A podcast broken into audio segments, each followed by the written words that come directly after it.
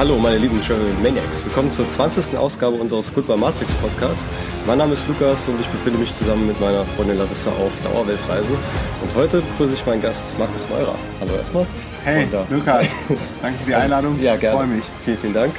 Äh, von der DNX und du machst auch einen Podcast, bist auch schon ganz äh, bewandert in dem ganzen Thema, die Lifehacks Show, korrekt? Ja, Und- dem DNX Podcast. Genau, richtig. Cool. Und da hast sicherlich auch viel zu erzählen. Du warst ja auch schon viel unterwegs. Ähm, und bist auch in dem Bereich der digitalen Nomaden sicherlich äh, gerade im deutschsprachigen Raum ja auch eine Größe und man, äh, man kennt euch, du und Feli. Ähm, ja, und da ist halt immer die Frage, wie, wie kam es überhaupt dazu, ähm, dass ihr, so- also dass ihr diese, diese ganze Community aufgebaut habt? Äh, was war so der erste Anreiz, das so zu starten? Ja, also vor dem Start von der Community und der ganzen Bewegung war erstmal Ja. unser Start in Ja. das digitale Nomadentum. Und das kam eigentlich völlig ungeplant. Äh, Ich hatte davon vorher auch noch nichts gehört oder gewusst, dass es geht. Darum waren wir wahrscheinlich in dem Moment, als wir dann rausgefunden haben, dass es funktioniert, so excited, dass äh, ich glaube, andere Leute diese Energie gespürt haben und dann uns auch gerne gefolgt sind und mehr wissen wollten, Ja. ähm, wie das denn wirklich äh, funktionieren kann. Und das Ganze ist bei uns 2012 geschehen, als wir quasi beide ohne Job waren. Ich Ja. war lange in Berliner Startups äh, angestellt, quasi auch ein 9-to-5-Job. Meine Freundin Feli, mit der ich äh, das alles zusammen mache und unterwegs bin und auch das Business gestartet habe, die war Ja. auch im 9-to-5 in einem anderen Startup und haben dann beide den Job gekündigt. Aus unterschiedlichen Gründen. Bei mir war es, weil ich mich selbstständig machen wollte. Habe mir in, dem, in der Phase dann quasi zugetraut, ähm, selber Kunden zu akquirieren und wollte dann als Freelancer, als Solopreneur in Berlin im Online-Marketing ähm, durchstarten. Hatte schon immer Anfragen über Xing und LinkedIn äh, bekommen während meiner Angestelltenzeit, ob ich nicht auch mal so als Freelancer für andere Unternehmen was machen kann. Ja. Und, ähm, aber weil die Startup-Zeit war ziemlich, ziemlich hart und ziemlich viel Arbeit und ich habe aber gleichzeitig auch super viel gelernt, konnte ich die Anfragen nicht annehmen und äh, habe mich deswegen äh, quasi dann selbstständig gemacht und gekündigt. Und meine Freundin, die Feli, hat gekündigt, um mal wieder reisen zu gehen. Also bei mir hat Reisen vorher nicht so eine große Rolle gespielt wie bei ihr. Ich habe auch ein ziemlich konventionelles Leben geführt, ähm, auch mit viel Party, war vielleicht am Ballermann, das waren meine Reisen und ähm, war sehr, sehr kleingeistig unterwegs. Jetzt so, Ja, ähm, wenn man nochmal reflektiert, was ich da für eine Auffassung von der Welt hatte und was ich jetzt für eine Auffassung von der Welt habe und was ich alles Wahnsinn. gelernt habe dank dem Reisen. Dann waren wir dann beide ohne Job und ähm, Felix Konzept war immer so ein, zwei Jahre angestellt zu sein, genug Geld zu sparen, zu kündigen, ein halbes Jahr zu reisen oder dreiviertel Jahr, je nachdem wie lange das Geld reist, Ja. um sich dann wieder anstellen zu lassen. Kennt vielleicht auch Ja, einige. kennen wir viele so, die man hört auch die Stories. Aber ihr seid ja auch da beide in Startups groß geworden. Ich denke mal, das ist ja auch nicht ganz so ein klassisches äh, Angestelltensein. Ich meine, da ist auch, denke ich mal, viel, da geht ja viel ab. Gerade am Anfang die Pionierzeit. Ja. Äh, Das war für euch sicherlich auch eine krasse Zeit, das mal so, so Mega, ja. mega. Es hat auch super viel Spaß gemacht. Ja. Also es war auch mein absolutes Ziel, nach Berlin zu kommen. Ja. Und mein erstes Startup war Stepstone in Düsseldorf. Ja. Und äh, die haben aber auf der, auf der ganzen Welt ähm, Business Mhm. und ähm, auch Offices. Und ich war, das Coole war, ich war im International Team für den Bereich SEO zuständig Ja, ja. und konnte dadurch dann auch in die anderen Offices, in die Nordics äh, fliegen, nach Dänemark, Ja. Mhm. Norwegen, Schweden, war in Paris, war in Wien. Also bin schon viel rumgekommen, aber eigentlich nicht viel gesehen von den Städten, weil ich war nur im Flieger, äh, dann im Office den ganzen Tag, manchmal noch eine Übernachtung im Hotel und dann am nächsten Tag ging es wieder zurück. Aber es war schon cool, war international auf Englisch. Ich habe ähm, viel dazugelernt.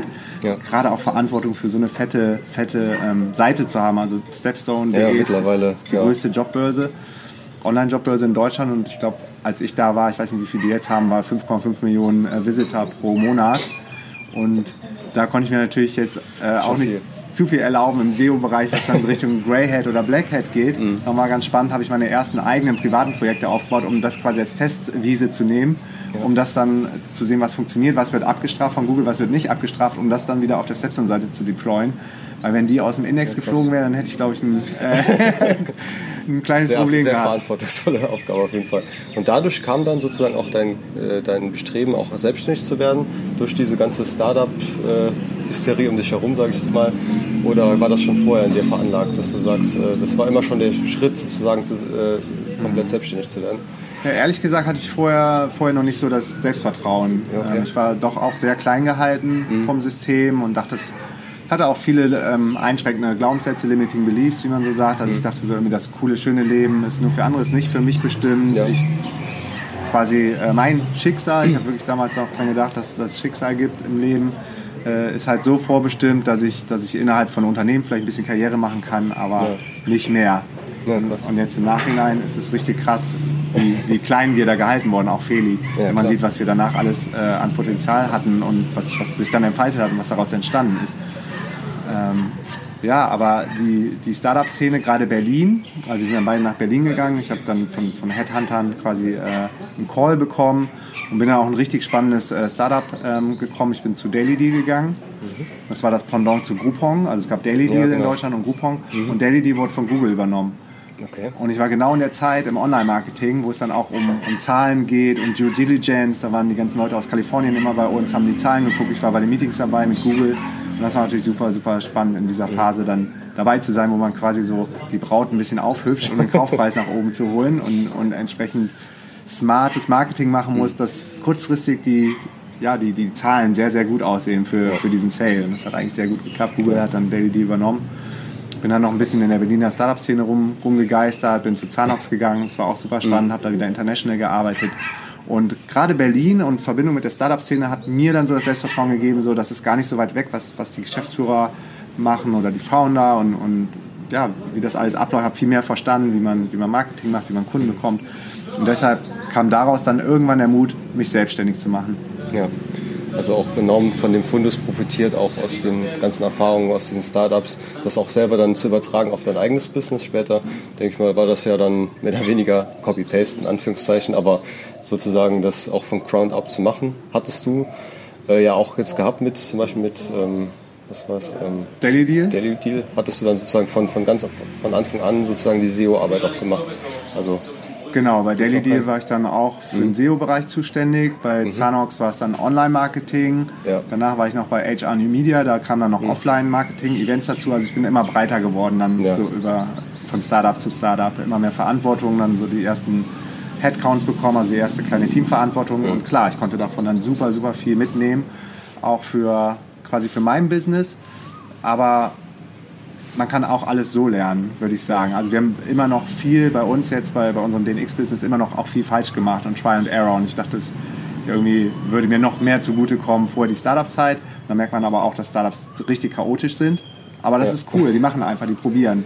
Und genauso mussten wir dann auch machen und probieren. Also ich würde nicht sagen, das war jetzt irgendwie so ein Blueprint, ein Masterplan, den wir jetzt einfach executed haben die letzten sieben Jahre, sondern wir haben auch noch viel, viel dazu gelernt, viel falsch gemacht, wieder, Ja. wieder zurückgemacht, Team zu schnell gewachsen, kleiner geworden, dann jetzt die erste Festangestellte reingeholt, mit den ganzen Freelancern und so. Es ist immer so ein Vor und Zurück und super, Ja. super spannend, die ganze Unternehmerreise. Und das kann dir auch keine Uni beibringen. Ich habe auch noch kurz BWL studiert, aber nicht zu Ende, habe das Studium abgebrochen und ja, also da ging es dann nur um Theorie und nur, wie es ist, wenn du später bei KPMG bist, PricewaterhouseCoopers, Boston Consulting, bei diesen ganzen äh, Beraterklitschen oder so. Und kein Mensch hat dir erzählt, du kannst dich auch selber selbstständig machen und was eigenes hochziehen.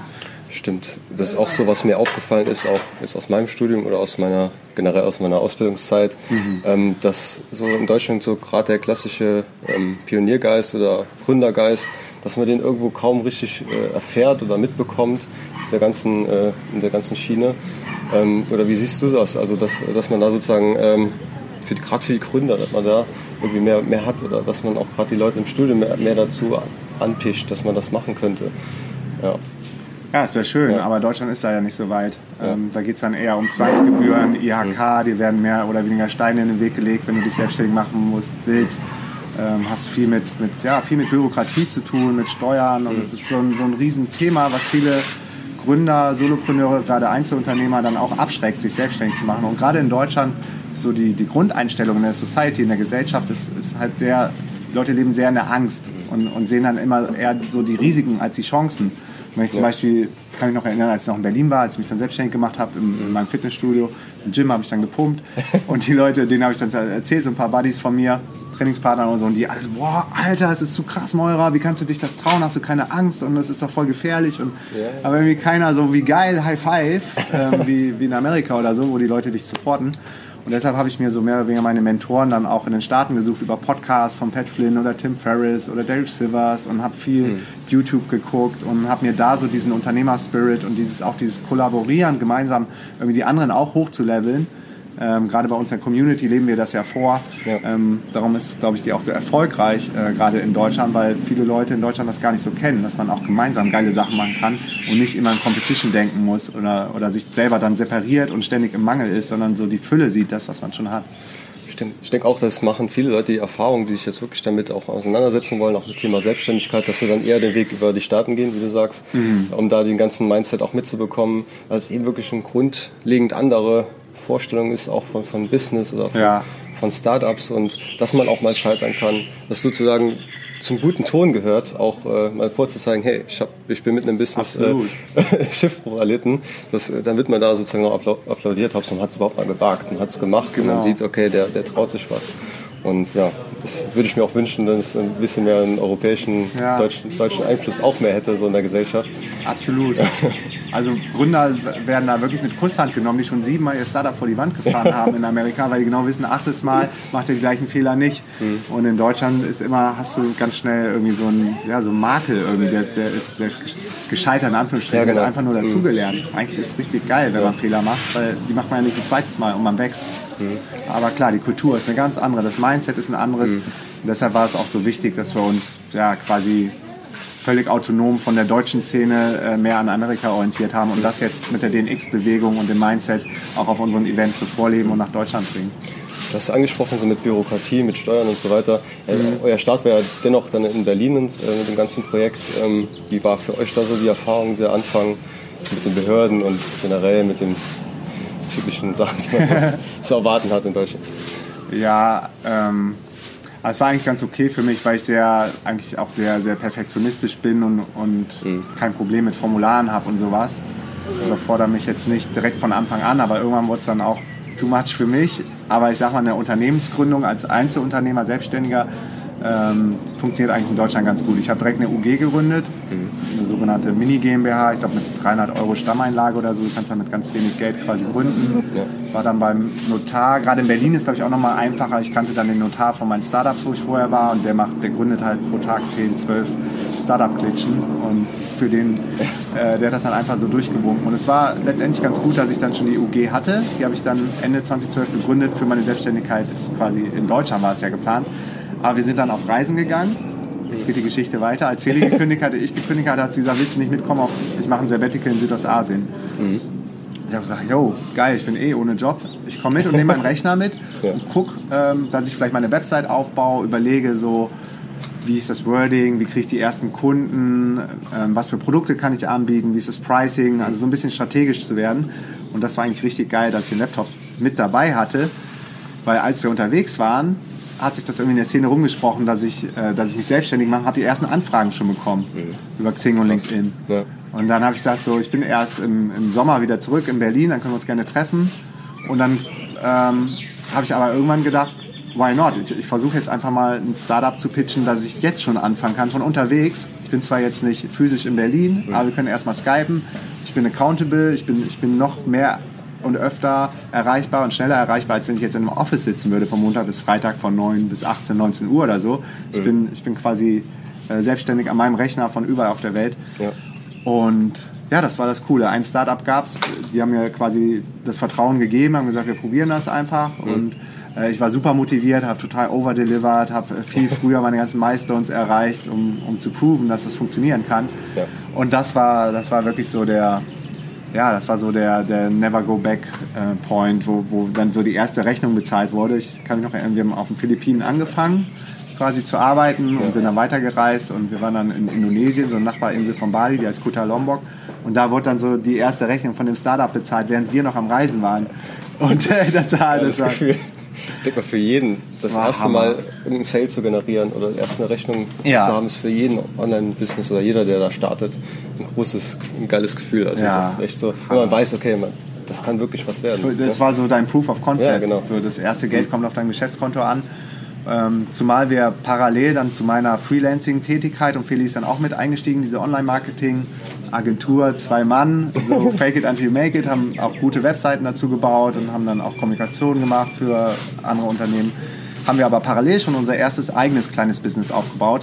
Und das war die, die Travel-Website travelicia.de, mhm. die jetzt einer, einer der größten Reiseblogs in ganz Deutschland ist.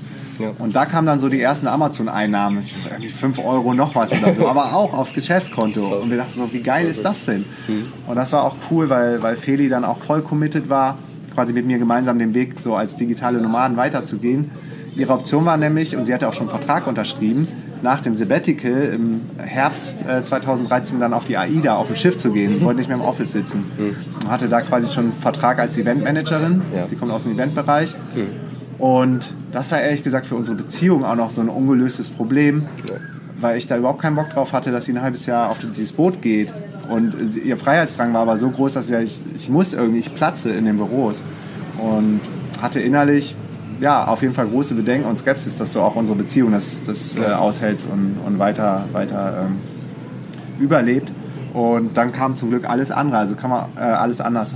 Von daher kann man sagen, so dieses digitale Nomadentum, das ortsunabhängige Arbeiten hat letztendlich auch unsere Beziehung mehr oder weniger gerettet, uns noch enger zusammengeschweißt, gerade weil wir dann auch noch Business zusammen gemacht haben und jetzt 24-7 ja. zusammen sind, hat das echt nochmal alles, alles verändert und auf den Kopf gestellt. Sozusagen hat dann mit den ersten Einnahmen, kontinuierlichen Einnahmen, hat dann wirklich auch Klick gemacht bei Feli, dass sie sagt, das mache ich jetzt, da gehe ich jetzt all in sozusagen. Ja. Kündig, also kündige in Anführungszeichen. Macht das nicht mit, mit der AIDA, sondern legt ja. da jetzt voll los. Oder? Ja, da gab es sogar noch eine kleine Vertragsstrafe, die, die sie zahlen musste, weil sie dann wieder raus ist. Oder sie konnte den ja, Vertrag gut, an eine Freundin weitervermitteln, irgendwie ging das. Okay. Aber klar, Feli ist auf jeden Fall noch ein krasserer Sicherheitsmensch als ich. Also ich habe schon mhm. immer so ein bisschen mehr den Mut für die Selbstständigkeit reingebracht. Und Feli dieses grenzenlose Denken, diesen Freiheitsgedanken und das Reisen.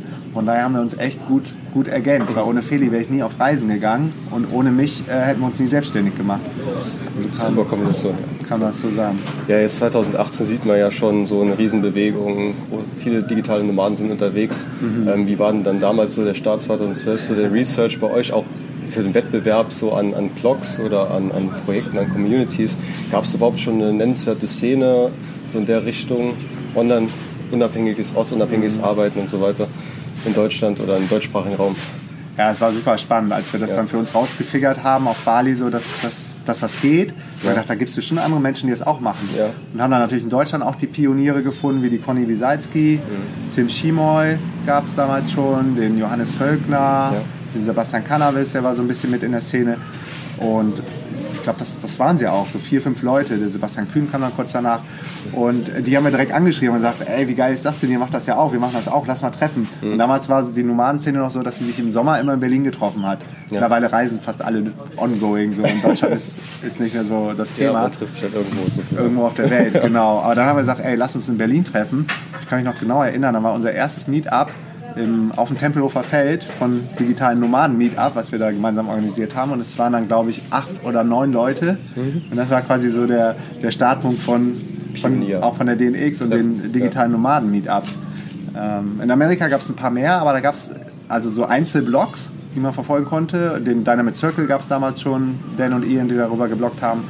Aber es gab noch nie keine richtige Community, mhm. jemand, der das alles zusammengeführt hat. Mhm. Und dadurch, dass wir, Feli und ich, dann sehr öffentlich auf unseren Facebook-Profilen äh, geworden sind und darüber geredet haben, was wir machen und das hat dann sehr viel Interesse, gerade in Deutschland, in der konventionellen Arbeitswelt hervorgerufen. So die eine Hälfte hat gesagt, ach, funktioniert eh nicht, was wollt ihr uns hier verkaufen? Wenn habt ihr im Lotto gewonnen, wann geht denn euer Geld zu Ende? Und die andere Hälfte ähm, war aber sehr, sehr interessiert und wollte immer mehr wissen. Und wie macht ihr das? Wie habt ihr das mit der Wohnung gemacht? Wie habt ihr die ersten Kunden gefunden? Was mit den Versicherungen? Ähm, viele, viele Fragen. Wie mache ich das mit Wi-Fi? Halt so die ganze Nomad-Welt. Mhm. Und haben dann, weiß noch, nächtelange E-Mails beantwortet, Kommentare auf Facebook und ähm, ja, haben so viel supported geholfen, wie es nur ging. Und gleichzeitig im Herbst 2013 war das, äh, wurden dann die Medien, die Presse auf einmal auf uns aufmerksam, weil das so outstanding war, gerade für Deutschland, dass wir dann immer mehr Zeitungen waren und der Höhepunkt war dann ein Live-Auftritt bei Stern TV die auch mit uns gefilmt haben in Berlin und wir hatten die Kamera dann dabei in einem Coworking Camp auf Gran Canaria und haben für die dann Material mitgefilmt und so. Und ja, danach waren wir auf einmal öffentlich und immer mehr Leute wollten uns dann auch mal live sehen und haben gesagt, so, gibt es euch denn wirklich? So, das ist einfach zu gut, um wahr zu sein. Mhm. Ähm, Und haben uns dann entschlossen, in Berlin quasi das erste Meetup zu machen im Beta-Haus, haben dann einen Raum angefragt, für 20 oder 30 Leute. Selbst das Beta-Haus, das erste Coworking Space, kannte unser Konzept vom digitalen Nomadentum noch nicht.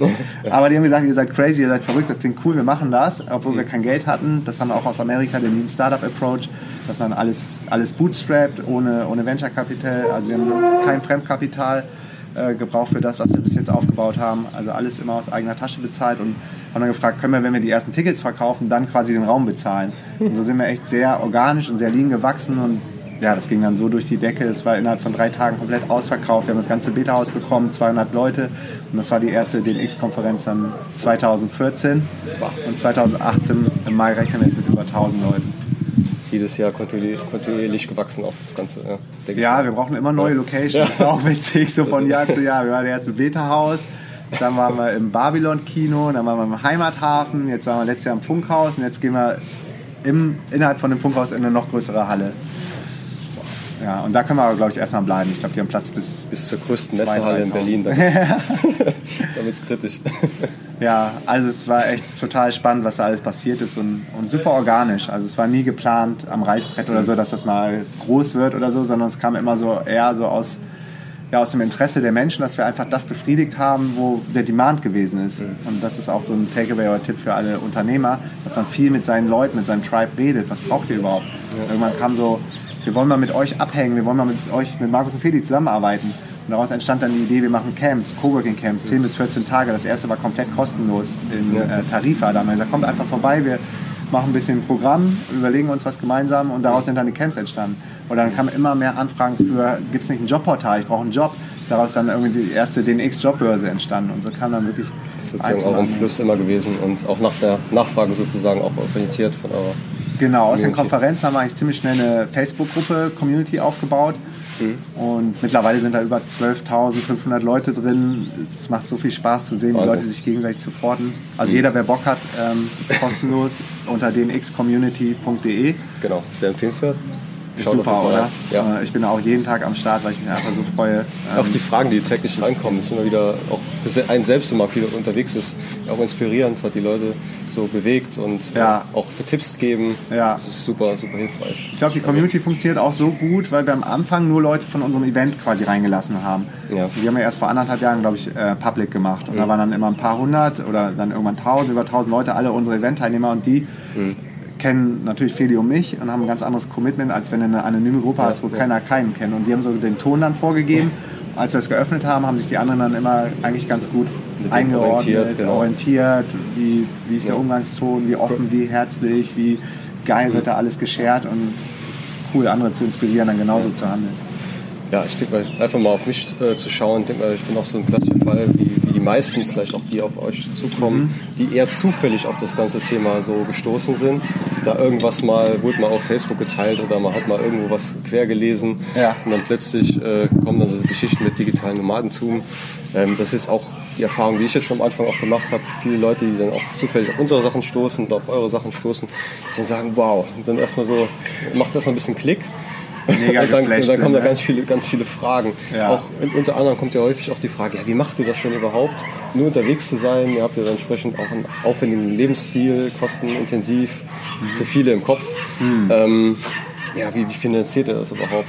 Weil ähm, wie, wie, reagierst du da drauf oder ähm, wie, wie, gehst du auf, auf, auf so Leute zu, die jetzt gerade erstmal so richtig da einsteigen in das Thema?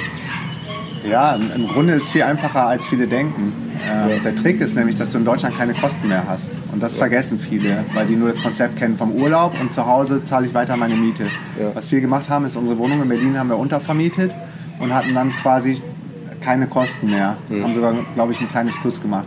Waren dann in Thailand, Südostasien unterwegs, wo die Lebenshaltungskosten noch ja. geringer sind als in Berlin. Wir geben hier weniger Geld aus als in, in Deutschland oder in Berlin und dann ist eigentlich ein No-Brainer, wenn du dann in so einem günstigen Land auch noch Kunden hast aus Deutschland, Amerika, aus der ganzen Welt, die quasi dann ähm, Euros bezahlen und du dann Thai-Baht oder indonesische Rupien spenden kannst, ähm, kann man sogar Geld beiseite legen, je nachdem, wie schnell man dann sein Business zum Wachsen ja. kriegt. Aber gerade zum Start sind Orte wie Chiang Mai in Thailand, das ist mittlerweile ein krasser Nomad-Hotspot geworden mit richtig mhm. geringen Lebenskosten, mhm. super geil zum Starten. Da kannst du für 500 Dollar eigentlich ein ganz gutes Leben führen. Mhm. Und die sollte man zusammenbekommen, wenn man, auch wenn man am Start ist. Aber wenn man, ja, wenn man bissig ist und gierig ist und Bock hat ähm, und genug Motivation, dann kannst du 500 Euro pro Monat generieren, wenn du keine Kosten mehr in Deutschland hast. Und dann bist du schon mittendrin in dieser Nomad-Welt. Und dann ja. ergeben sich ja daraus auch wieder neue Kontakte und Kunden und Opportunities. Also wenn das so weitergeht, dann macht ihr irgendwann eure Konferenz einfach in Chiang Mai. Oder ja, kannst du dir vorstellen, wie lange das überhaupt noch in Berlin äh, sich hält? Oder willst du da immer noch deine, dein Kern, deine Kerngruppe da auch halten sozusagen? Ah, das ist eine interessante Frage. Würde mich jetzt mal persönlich interessieren. Ja, ja, das ist eine super Frage. Gerade auch, weil wir die Konferenzen oder mittlerweile ist ein Festival geworden. Wir ändern jetzt gerade auch offiziell das Wording, weil es einfach zu viel drumherum passiert. Es sind vier, fünf Tage, mhm. Meetups, ähm, kreative Acts, das Main Event, die Workshops, die Party. Das ist äh, viele Leute denken bei einer Konferenz noch irgendwie an so eine steife Business-Konferenz. Und gerade bei ja, uns auf der Bühne geht es auch viel um Mindset, um, um Inspiration und äh, auch andere Themen wie Spiritualität, Gesundheit, Health, das gehört ja alles mit Kryptos zusammen, Kryptos. Kryptos. Und ja, wir sind ja mittlerweile auch international unterwegs. Das heißt, wir haben die Konferenz oder das Festival auf Englisch in Lissabon. Wir haben das Festival letztes Jahr auf Spanisch in Buenos Aires gemacht. Dieses Jahr findet es in Barcelona statt. Vielleicht machen wir noch eins in Mexiko, sodass wir dann auch immer mehr, immer mehr Festivals verteilt haben. Plus das deutsche Festival jetzt im Mai in Berlin mit über 1000 Teilnehmern. Ist ja als Long-Term-Vision, aber es kann sich auch immer wieder ändern, das ist ja das Geile, gerade auch online. Könnten wir uns vorstellen, so nur noch ein Mega-Event pro Jahr zu machen mit Translatoren und Headsets. Ich war jetzt gerade bei Tony Robbins in Singapur, da haben die auch aus 50, über 50 verschiedenen Nationen dann Simultan-Dolmetscher auf den Events, dass das Event dann wahrscheinlich auf Englisch stattfinden wird, ja. aber dass dann für die Leute, die kein Englisch verstehen können, auf Deutsch, auf Spanisch, Portugiesisch, Thai, je nachdem, wer alles kommen will, übersetzt wird. Krass. Ja. Also, aber dann sozusagen immer noch das Kernevent bleibt in Berlin und äh, sozusagen euer Start, da ist, hängt, das Herz in Berlin. Ja, also es ist auf jeden Fall immer noch geil. Also wir vergessen nicht unsere Wurzeln, wo wir herkommen. Ja. Und die deutsche Community ist auf jeden Fall auch die, die am mhm. engsten an uns dran ist. Auch an Feli und mir als Personal Brand. Zum Beispiel ja. in Buenos Aires kennt, ich glaube, da wusste kaum einer, wer überhaupt jetzt den X gestartet hat. Ja. Was aber auch gut ist, ähm, mhm. weil wir wollen, dass der Brand als, an sich wächst, dass die Leute sich mit DNX identifizieren und nicht unbedingt mit Markus und Feli, was auch cool ist. Mhm. Aber es ist für uns auch einfacher, das unter, ja, unter, dem, unter dem Namen DNX äh, laufen zu lassen und skalieren zu lassen, als dass wir selber immer selber da sein müssen auf den Events, auf den Camps. Das ging irgendwann nicht mehr, weil es so groß geworden ist, sodass wir zum Beispiel für die Camps auch Campmanager haben und selber nicht mehr regelmäßig. Ab und zu sind wir noch auf, auf unseren eigenen Camps. Mhm. Bei der DNX in Berlin, Deutschland sind wir auf jeden Fall am Start das werden wir auch nie vergessen, da kommen wir her, da freuen wir uns jetzt auch schon mega drauf. Ja, ähm, ja Lissabon waren wir jetzt letztes Jahr, nächstes Jahr, äh, dieses Jahr sind wir wahrscheinlich da auch am Start. Aber mittelfristig soll es auch gar nicht so viel um, um mich gehen oder, oder um Feli gehen, sondern die Community created ja eigentlich gemeinsam, was die DNX ausmacht, was DNX ist. Und das muss jetzt nicht unbedingt das sein, was, was uns vorspielt. Also wir sind da echt total flexibel und äh, freuen uns, dieses Co-Createn mit der Community zu machen, wie zum Beispiel den DNX-Rucksack so unser erstes physisches Produkt, der ist richtig, richtig geil geworden. Ist Liegt da hinten. Können wir vielleicht später nochmal zeigen. Ja. Den haben wir zusammen mit der Community von über 1000 Leuten, die mitgemacht haben, haben uns da äh, Input gegeben und Feature-Vorschläge. Und dann haben wir den Rucksack genauso kreiert, wie die Community ihn haben wollte. Und der beste Backpacker-Rucksack. Äh, Fürs Handgepäck auch, oder? Ja, genau. Ja. Handgepäckgröße mhm. mit richtig vielen Stauräumen für Laptop, für deine ganzen Kabel, mhm. mit, mit, so einem Fach, wo du von beiden Seiten reingreifen kannst. Ja. Also mega, mega durchdacht so für wirklich für Digital Nomads. Wir haben dann auch Prototypen gehabt, sind damit gereist und, und haben es immer weiter verbessert, optimiert, sammeln jetzt ja. immer weiter noch Input. Und ähm, ist aber echt richtig, richtig geil geworden. Ich war damit ja gerade in Singapur und ich bin echt richtig happy und stolz über den, über den DNX-Rucksack. Ja, cool, krass. Ähm, was sagt ihr denn zu Leuten, die jetzt auch sagen, wir wollen eine Online-Selbstständigkeit starten, mhm. äh, für das persönliche Mindset oder überhaupt erstmal sich da reinzufuchsen? Hast du da Lektüren oder weitere Sachen, die dich da persönlich sehr weit, weitergebracht haben, im ganzen Denken am Anfang? Mhm. Also A und O ist dein Umfeld. Mhm. Ähm, ganz oft entscheidet das, ob du erfolgreich bist oder nicht, egal in welchem Bereich. Ja. Auch gerade, ob du du schaffst, ortsunabhängig zu arbeiten oder nicht. Deshalb umgib dich auf jeden Fall mit den Leuten, die schon da sind, wo du hin willst. Heißt, hör Podcasts, wie zum Beispiel von dir. Du reist ja jetzt auch mit deiner Freundin um die Welt. Hör den DNX-Podcast, würde ich mich freuen über jeden Abonnenten. Ja. Ähm, komm in die kostenlose DNX-Community. Ähm, lass dich inspirieren mhm. und lass dir auch zeigen, dass es möglich ist. Ich glaube, das, das ist wichtig für die Menschen. Darum äh, geht auch unser Festival mal so durch die Decke, wenn dann Leute auf der Bühne stehen, die das Leben schon leben, was, was andere gerne leben würden, und sagen, ich habe es gesehen, es ist for real. Ihr könnt mir erzählen, was ihr wollt zu Hause bei meiner Family. Ich, ich weiß, dass es geht und Ja. ich mache es jetzt. Am besten ist eh gar nicht so viel mit der Family darüber zu reden, gerade in Deutschland. Fällt einem auch nicht so einfach am Anfang. Klar, man ist ja super excited, aber Ja. die anderen, die verstehen es nicht oder wollen dich sogar zurückhalten. Gar nicht mal, weil sie es böse meinen, aber aus Angst, dass du irgendwie zu groß wirst oder sie dich verlieren könnten als Freund. Und deshalb ist es wichtig, dich mit Gleichgesinnten, mit like-minded people zu umgeben, die dich supporten, die dich unterstützen, die die gleichen Träume haben. Und von den Leuten dann äh, YouTube-Videos zu gucken oder Podcasts zu hören oder bei uns in der Community zu sein oder ähm, E-Books dazu zu lesen, auf unser Event zu kommen auf jeden Fall. Äh, es gibt mittlerweile wirklich so, so viel coole Sachen, wo man sich orientieren kann. Also alles, was wir uns damals 2012 gewünscht hätten. Es gab keine Community und es gab kein, nicht so viele Podcasts zu diesem Thema. Also wir mussten uns das selber noch sehr, sehr langwierig und schwierig zusammensuchen, wo man heute mit einer Heartbeat die ganzen Sachen quasi schon bereit hat, um dann durchzustarten. Krass. Ja. Ähm, gerade noch die Frage, gerade aus, der- aus dem Kopf geflutscht. Aber ich glaube auch, ähm, was viele Leute interessiert, warum, warum das so erfolgreich geworden ist. Jetzt äh, das Thema ortsunabhängiges Arbeiten, ganz interessant, kam ja schon 2007 durch 4-Hour Workweek von Tim Ferriss auf. Da war so die erste kleine Welle, Ja. die aber ganz schnell wieder abgestorben ist, weil, weil das nicht nachhaltig war. Also die Leute waren inspiriert, Tim Ferriss macht geile Sachen, das Buch ist mega.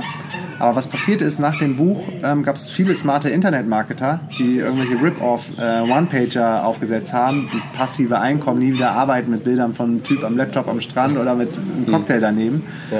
die dann teure Infoprodukte verkauft haben, die letztendlich nicht funktioniert haben. Ja. Und deshalb war auch ganz schnell dieser Begriff digitale, digitaler Nomade verbrannt. Also es gab am Anfang Leute, die haben gesagt, ich finde euch total cool, Feli und Markus, ihr seid echt nett, aber ich kann nicht auf einer digitalen Nomadenkonferenz speaken, weil digitale Nomaden ist, wird mit, mit Scam ähm, verbunden. Kann man sich jetzt nicht mehr vorstellen, weil wir sind ja jetzt auch schon lange am Start und haben, glaube ich, mitgeholfen, dem Begriff wieder was wäre Cooles, Positives Image zu gewesen. geben. Wieder besser Genau. geworden, ja. Und das war nämlich dann auch unsere Motivation, dass wir gesagt haben, nee, wir nehmen keinen anderen Begriff, weil es passt einfach zu gut, Digital Nomad. Also wir sind, sind ja Nomads, wir ziehen um die Welt und arbeiten digital. Haben gesagt, dann lass uns doch einfach sehen, dass wir den, den Begriff ähm, Authentizität einhauchen und ehrlich sind und transparent sind und den Leuten keinen Scheiß verkaufen, sondern sagen so, ja, es ist absolut möglich. Ähm, überall ist die Welt immer mehr enger zusammengerückt, besser vernetzt, Internet wird überall besser, aber es ist trotzdem immer noch harte Arbeit. Ähm, Ja. Aber es ist möglich, absolut. Und es gibt ja immer mehr Leute, die es machen. Aber du wirst nicht über Nacht reich und du wirst auch nicht in, innerhalb von zwei oder drei Jahren passives Einkommen aufbauen. Das ist Quatsch. Du musst, du musst arbeiten, auf jeden Fall, aber meistens fühlt es sich nicht mehr wirklich nach Arbeit an, wenn du hier in Thailand bist, an deinem Rechner bist, Sachen machst, ähm, die, dich, die dich begeistern, dann ähm, ist es absolut machbar, äh, dir nach und nach dann ein eigenes Einkommen aufzubauen und als digitaler Nomade um die Welt zu reisen und ein richtig geiles, freies Leben zu haben. Cool. Ist mir auch mal die andere Frage von Ja. dir noch eingefallen. Und zwar zu den alten Wegbegleitern, Freunde, Familie von damals. Äh, Ja. wie, wie sehen die heute drauf? Ist der Kontakt überhaupt noch zu denen? Und äh, so eine Retro Retrospektive, äh, die ganzen Bedenk Bedenkenträger, die es noch Ja. gab. Ja, das ist voll spannend. Also zum Glück haben wir uns da schnell frei von gemacht und haben von unterwegs gestartet. Ich glaube, das war auch geil für Ja, uns, okay. dass wir nicht in Deutschland waren. In Berlin, ich habe es gemerkt, als wir im Sommer wieder waren, ich habe mich auf einmal selber wieder, wieder kleiner gefühlt, weil man, auch wenn man es nicht will, ähm, unbewusst äh, adaptiert von seinem Umfeld. So, und jeder Mensch hat oben im Gehirn Spiegelneuronen, heißen die, und man, man ähm, imitiert, adaptiert das Verhalten von anderen Menschen. Und wenn die dann ständig sagen, ah, oder die Risiken sehen und das ist ja alles so gefährlich und funktioniert das und das, ah nee, und ihr seid ja nicht die Ersten und auf einmal glaubst du selber nicht mehr an deine Sachen, weil alle anderen da nicht dran glauben. Von Ja. daher war es total gut, dass wir auf den Philippinen gewesen sind, das Ding einfach rausgehauen haben. Und ich hatte da auch, ich habe mich ehrlich gesagt am Anfang geschämt, weil ich habe dann zum Beispiel auch ähm, ja, so, so klein gehalten wurde man. Ich habe dann so WordPress-Seiten ähm, erstellen angeboten. Und dachte so, was sollen denn meine krassen SEO-Kumpels denken? Ich war immer so ein heftigen Black Hat, Skype-Chats und äh, die lachen sich ja tot, wenn ich jetzt anbiete, dass, dass äh, ich WordPress-Seiten für andere baue. Aber letztendlich dadurch, dass wir unterwegs waren, ähm, habe ich die Confidence gehabt, egal, scheiß drauf, ich hau das jetzt raus, wir müssen irgendwie Geld verdienen, ich will weiter reisen. Und Ja. äh, das hat auf jeden Fall geholfen. Aber klar, mein altes Umfeld, ähm, ich, war, ich war ein ganz anderer Typ, ich habe mich ja auch als Mensch total verändert. Und die konnten dann erstmal mit mir, mit dem neuen Meurer, nicht mehr viel anfangen. Jetzt so nach und nach äh, merken die einfach, das ist, das ist mein Weg, das ist meine Wahrheit und das ist, äh, das ist das, wie ich sein will und, und so bin ich. Und so ähm, inspiriere ich da mittlerweile auch viele Leute quasi aus meiner alten Welt, äh, doch mal irgendwie anzuklopfen, zu fragen, wie ist das mit dem Event, kann ich da vielleicht auch mal kommen? Oder ich würde dich gerne mal wiedersehen oder meinst du, das könnte auch was für mich sein oder jetzt Krypto, kriege ich immer mehr Bitcoin-Fragen quasi von, von den Leuten von meiner, von meiner alten Welt. Ja. Also ich habe ähm, ja, ich habe jetzt kein schlechtes Verhältnis zu denen. Äh, zu vielen habe ich gar kein Verhältnis und äh, zu einigen habe ich nach wie vor ein gutes Verhältnis, aber es sind dann andere Themen, über die wir sprechen. Okay. Ähm, wir, wir, wir, beschäftigen uns ja im Podcast auch viel mit Travel Hacks oder auch mit Internationalisierungsstrategien. Mhm. Ähm, da hast du jetzt auch persönlich einen Weg vorgenommen, jetzt auch über die Zeit, da auch vom Business her und auch vom Ganzen das rauszukarren aus Deutschland. Ja. War also, das so der Prozess bei dir überhaupt, das, äh, der Bedarf, das vorzunehmen für dich persönlich und dann auch die Umsetzung? Ja, es war auf jeden Fall ein bisschen holprig für uns, weil wir so ja. früh, wir waren mal wieder First Mover und ähm, waren erst in Deutschland gemeldet, haben da die ganze Zeit versteuert, hätten eigentlich gar nicht mehr in Deutschland gemeldet sein dürfen, weil man 183 Tage ja, im Jahr in Deutschland sein muss, wenn man, wenn man da gemeldet ist und Steuern zahlen möchte. Äh, wir, waren, wir waren dann immer weniger, ich habe ja eben schon gesagt, das Konzept war eigentlich am Anfang ein halbes Jahr in Berlin und in Deutschland im Sommer mhm. und dann ein halbes Jahr Reisen. Und das wird aber irgendwann vom halben Jahr Deutschland wurden dann fünf Monate, vier Monate, drei Monate. Jetzt sind es nur noch ein paar Wochen pro Jahr. Ja. So, wir hätten gar nicht mehr in, in Deutschland äh, gemeldet sein dürfen. Äh, haben aber noch ziemlich lange Steuern bezahlt in Deutschland und sind jetzt aber quasi unseren Wohnsitz haben wir nach Zypern verlegt. Da gibt es ja. ja. das äh, Non-Dom-Programm, was, was wirklich perfekt ist für digitale Nomaden und gerade auch für, für unser Setup, für unseren Background. Es kommt immer darauf an, ähm, wie man selber aufgestellt ist. Ne? Man, ja, darum genau. ist das nicht so leicht zu beantworten. Ich kriege auch immer wieder Fragen, so, was würdest du mir empfehlen? Was für Dienstleistungen man auch anbietet, ist ja sehr unterschiedlich. Also was für ein Business man macht. Äh, noch mit einer Konferenz in Deutschland und so weiter, da muss ja. man natürlich ganz unterschiedliche Bedarfsstrukturen. Jetzt reine Krypto-Trader, die machen, haben da ganz andere Anforderungen. Jetzt Absolut. Ob, du, ob du Kunden hast, die ja. dann noch das als äh, Kosten absetzen wollen, äh, brauchst du eine Firma, wie zum Beispiel in Zypern, die innerhalb der EU ist, dass das auch vom deutschen Finanzamt anerkannt ist. Wir können nicht mhm. komplett offshore machen, wie irgendwie Hongkong oder Belize. Haben jetzt so ein Setup, dass wir noch eine Belize Company dazu haben, die aber dann nur mit der Zypern Company quasi agiert. Ähm, und als ich eben gesagt habe, holprig war, wir waren eigentlich eine der ersten, die auch nach Hongkong gegangen sind. Damals hat man noch Bankaccounts bekommen. Es war schon ein bisschen schwierig, man musste schon selber hinfliegen. Ich weiß noch, wir haben uns dann so Business-Look angezogen. Wir mussten da wirklich so pitchen bei den Banken, HSBC und Hang Seng. Und ich glaube, bei der dritten Bank waren wir noch, haben fette Präsentationen dabei gehabt und so. Und letztendlich haben wir auch ein Konto gekriegt. Ähm, was, was, was, wir nicht, was wir vergessen hatten, wir waren total naiv, war, dass, dass wir noch in Deutschland gemeldet waren. Und es gibt kein Doppelbesteuerungsabkommen mit Hongkong. Mhm. Das heißt, wir hätten letztendlich doppelt versteuern müssen in Hongkong und in Deutschland. Und das hat total überhaupt keinen das Sinn gemacht. Super. War eine totale Katastrophe. Ja. Aber wir haben es einfach mal probiert, äh, haben die dann auch nie wirklich aktiviert, die Hongkong-Gesellschaft. Ähm, mhm. Aber das waren so unsere ersten Versuche und Gehversuche. Ja. Um dann nochmal einen zu Da fällt mir noch ein, in der Nomadenszene gibt es ja jetzt auch häufig, äh, Estland ist da stark nachgefragt. Mhm. Ähm, dieses Programm, was sie haben. Viele Leute versuchen das dann auch mit einem Deutschlandwohnsitz zu verbinden. Das halt auch mal so ein bisschen, äh, die, dass die Leute sensibel sind dafür, dass man meistens ja dann auch, um das frisch vernünftig umzusetzen, dann auch Deutschland erstmal sich abmelden muss und weniger als ein halbes Jahr äh, sich da auch ja, aufhalten darf. Absolut. Das ist für viele Leute nicht so ganz klar. Und die wollen eigentlich auch den Schritt nicht unbedingt gehen, dann zu sagen, hey. Hat bei uns auch länger gedauert. Ja. Ne? Das fühlt sich ja schon komisch an, so alles mhm. zu cutten in Deutschland. Also wenn, dann musst du auch wirklich alles äh, in Deutschland äh, cutten und sauber außer, machen. Außer ne? Bankkonten jetzt, ja. Außer Bankkonten, da kannst du offiziell als Steuerausländer mhm. dich führen lassen. Aber du musst schon zu den Banken dann auch hingehen und sagen, was Phase ist. Ja.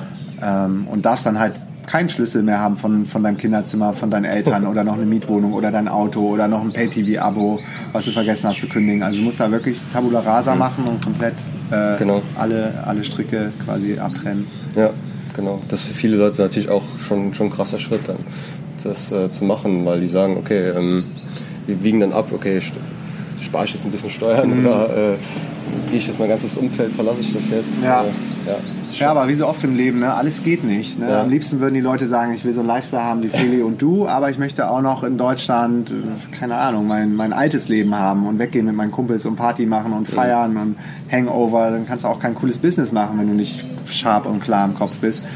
Ja. Und dann äh, ja, kannst du auch nicht die ganze Zeit um die Welt reisen, wenn du trotzdem zu Hause noch dein, dein Auto und deine Wohnung weiter haben willst, dein, dein Pay-TV-Abo, keine Ahnung, was ich da auch alles aufgefahren hatte und aufgebaut habe. Mhm. Letztendlich, viele wissen ja gar nicht mehr, wie viele Versicherungen und laufen haben und mhm. wie viele Abbuchungen und Bankeinzüge, ähm, Bankeinzugsermächtigung heißt es, glaube ich, ne? laufen ja. und so. Und Ja, das ist schon, schon krass, aber das ist natürlich auch genauso optimiert, das ganze System, dass man sich wenig Gedanken macht und einfach alles weiterlaufen lässt, wie es ist. Hm. Und das erfordert auf jeden Fall schon, schon Mut und auch Klarheit, so, dass man weiß, was man will. Kann auch nur mal aus eigener Erfahrung nochmal sagen, also das macht richtig Spaß, also da abzuspecken, wie ja. du sagst, da wirklich auch viel zu kündigen, äh, die Bude, die auf, Bude ne? aufzuräumen, alles zu verkaufen, äh, alles zu minimieren auf einen kleinen Handgepäckrucksack. Ja. Ähm, das einfach durchzuziehen, das macht auch unglaublich viel Spaß, wenn man einmal Klar. den Weg dann stringent vor, vorangeht. Also, ja.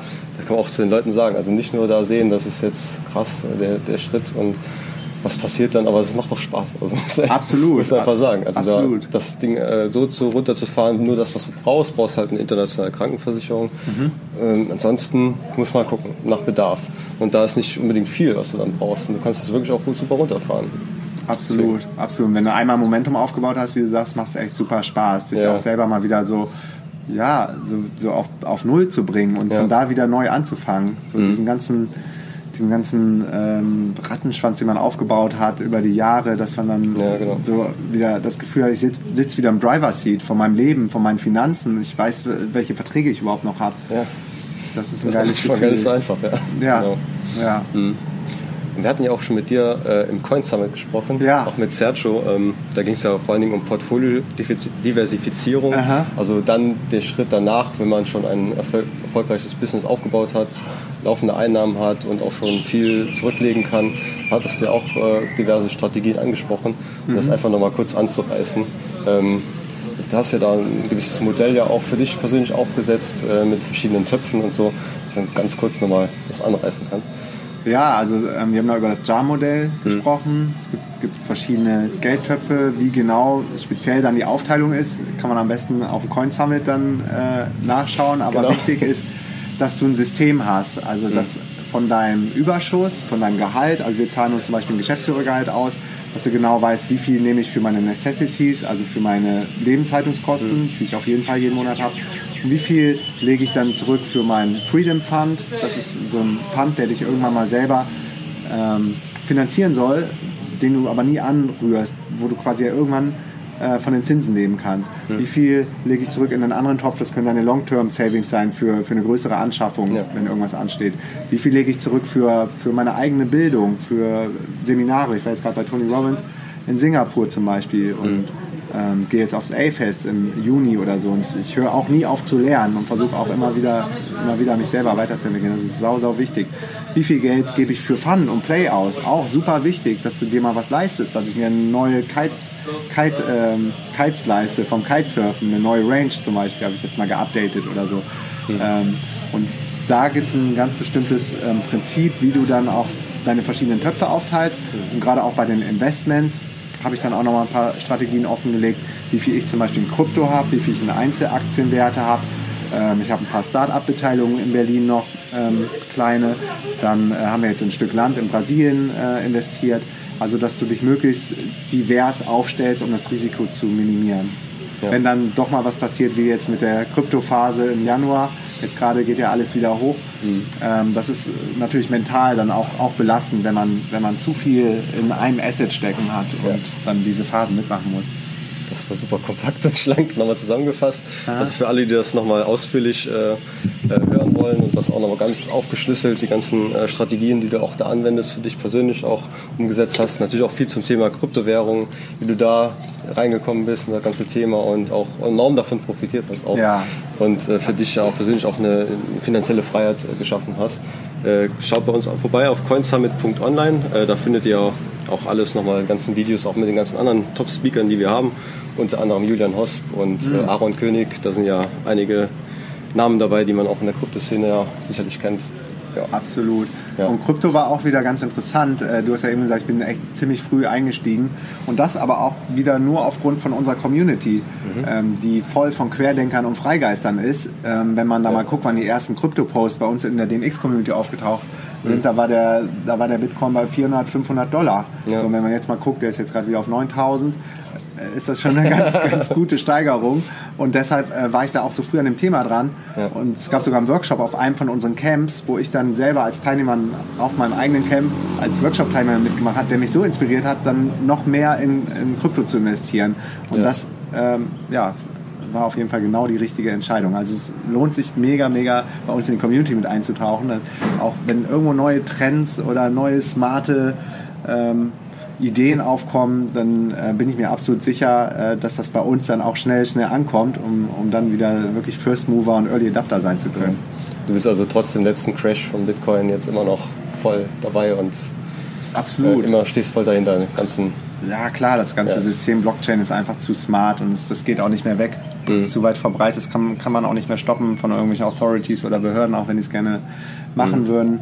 Und es war eigentlich ganz, ganz gesund, äh, ganz healthy, dieser, dieser Dip, um auch mal zu sehen, so wer ist mhm. wirklich committed, wer hat es vielleicht so einfach nur als Investment-Vehikel gesehen, die sind dann wahrscheinlich auch aus Panik irgendwann ausgestiegen. Mhm. Und äh, die sogenannten Hodler, die, ich bin auch ein Hodler, ich habe noch nie einen Bitcoin verkauft, die... Äh, ja, die glauben einfach an, an das, was dahinter steht, an die Technologie, an die Vision, an, an die Köpfe, die hinter dieser ganzen Bitcoin-Technologie stechen, äh, stecken. Und ja, das ist gerade erst der Anfang. Das ist, ja, äh, kann man sich, ja. glaube ich, gar nicht vorstellen, was in fünf oder zehn Jahren abgehen wird. Absolut. Ja, wird, denke ich, auch gerade jetzt in Zeiten der Krise auch viel FAT äh, gestreut äh, mit diversen äh, Reglementierungen ja. und, und, und das was verboten wird, ob jetzt China, was da alles im Raum stand. Äh, sicherlich, da hat er natürlich auch viel dazu beigetragen. Ja. Absolut, aber das war ja auch viele, viele Fake News, muss man fast ja, sagen. Das war, das war bewusst gesteuert. Man muss mal kurz ja. überlegen, wer hat ein Interesse daran, dass der Bitcoin mhm. runtergeht?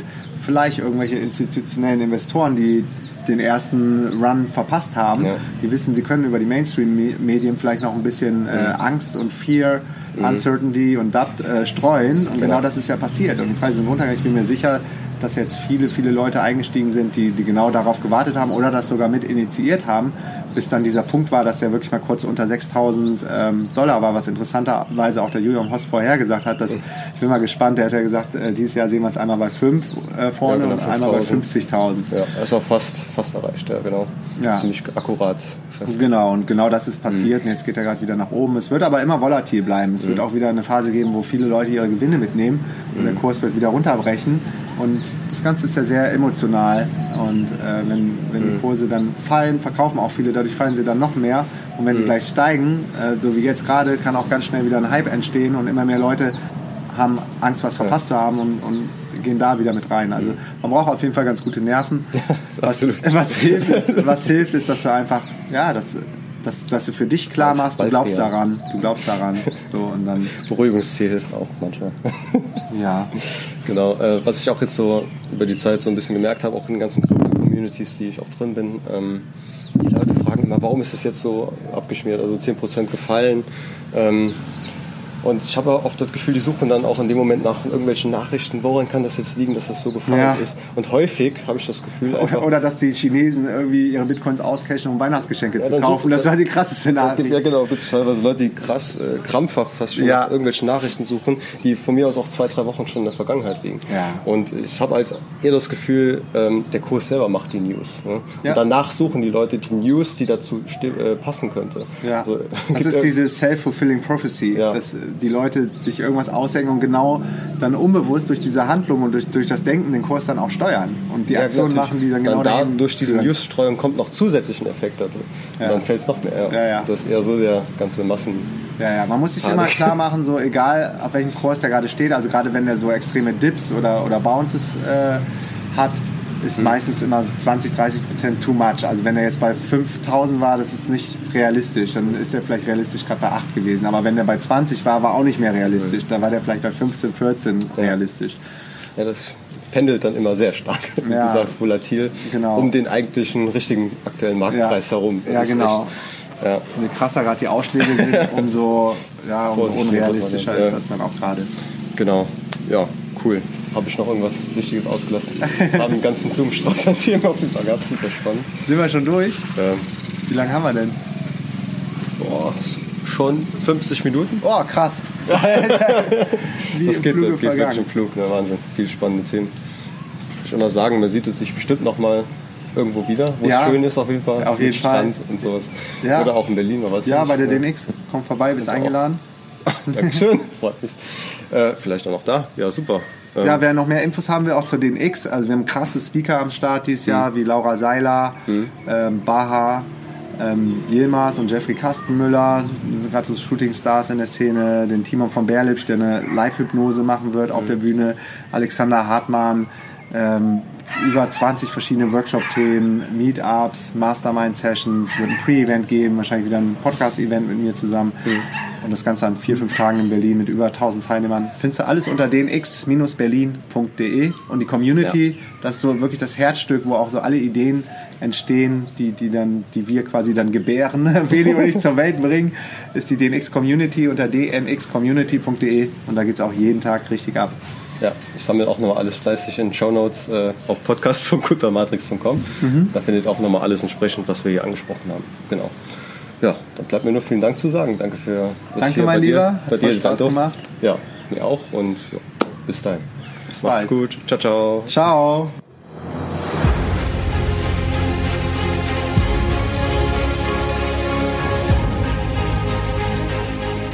Hey du.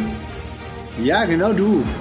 Tausend Dank für deinen ongoing Support vom DNX Podcast und fürs Zuhören. Und am Ende von dieser Podcast-Folge möchte ich dich gerne kurz in meine Welt der globalen DNX-Bewegung einladen. Und los geht's mit der kostenlosen DNX Facebook Community. Die DNX Community ist für alle angehenden digitalen Nomaden und alle anderen Podcast-Hörer und Freigeister, die Bock auf einen nachhaltigen und holistischen Lifestyle haben. Die DNX Facebook-Gruppe ist von null auf mittlerweile über 13.000 Mitglieder gewachsen. Und ich bin jeden Tag persönlich in der Facebook-Community am Start, beantworte Fragen und helfe, wo ich kann. Die kostenlose DNX Facebook Community findest du unter www.dnxcommunity.de. Und jetzt kommt's. Das Event, mit dem alles angefangen hat, ist das DNX Festival in Berlin. Wir erwarten dieses Jahr im Mai 2018 über 1000 gleichgesinnte und motivierte Freigeister, die die Welt verändern. Für mich ist die DNX echt immer das Highlight meines Jahres und einer der wenigen Momente, wo ich mich auch wirklich darauf freue, nach Deutschland zurückzukommen. Und ich verspreche dir, du wirst die Tage auf dem DNX-Event nie mehr in deinem ganzen Leben vergessen. Die DNX verändert dein Leben. Wir haben das nicht nur 10 Mal gesehen, nicht nur 50 Mal, nicht nur 100 Mal, nicht nur 500 Mal.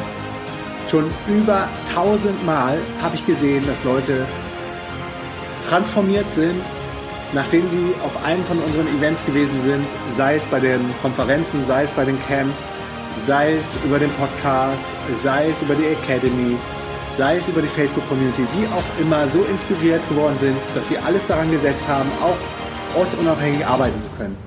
Sich selbstständig gemacht haben, ihren alten Job gekündigt haben, angefangen haben, das erste Geld zu verdienen, on the road gegangen sind und jetzt treffen wir all diese, diese Tausende von Leuten von unserer DNX-Community in, in den digitalen Nomaden-Hotspots auf dieser ganzen Welt. Also sei es jetzt in Bangkok, in Chiang Mai, in Medellin, in Barcelona, in Bangkok, in Berlin, in Lissabon.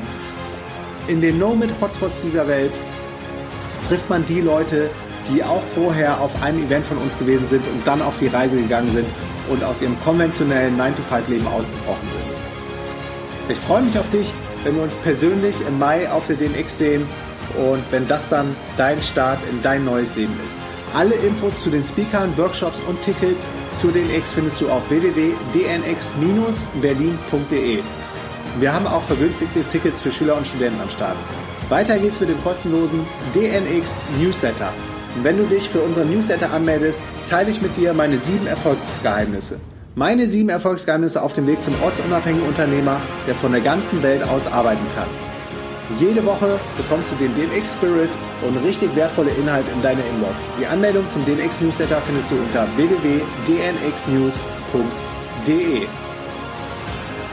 Die DNX Academy ist deine Plattform für transformierende Online-Kurse in den Bereichen Online-Business, Gesundheit, Fitness, Mind and Soul. Die Academy-Plattform ist dein Number One Place to Go, wenn du spürst, da geht noch mehr in deinem Leben.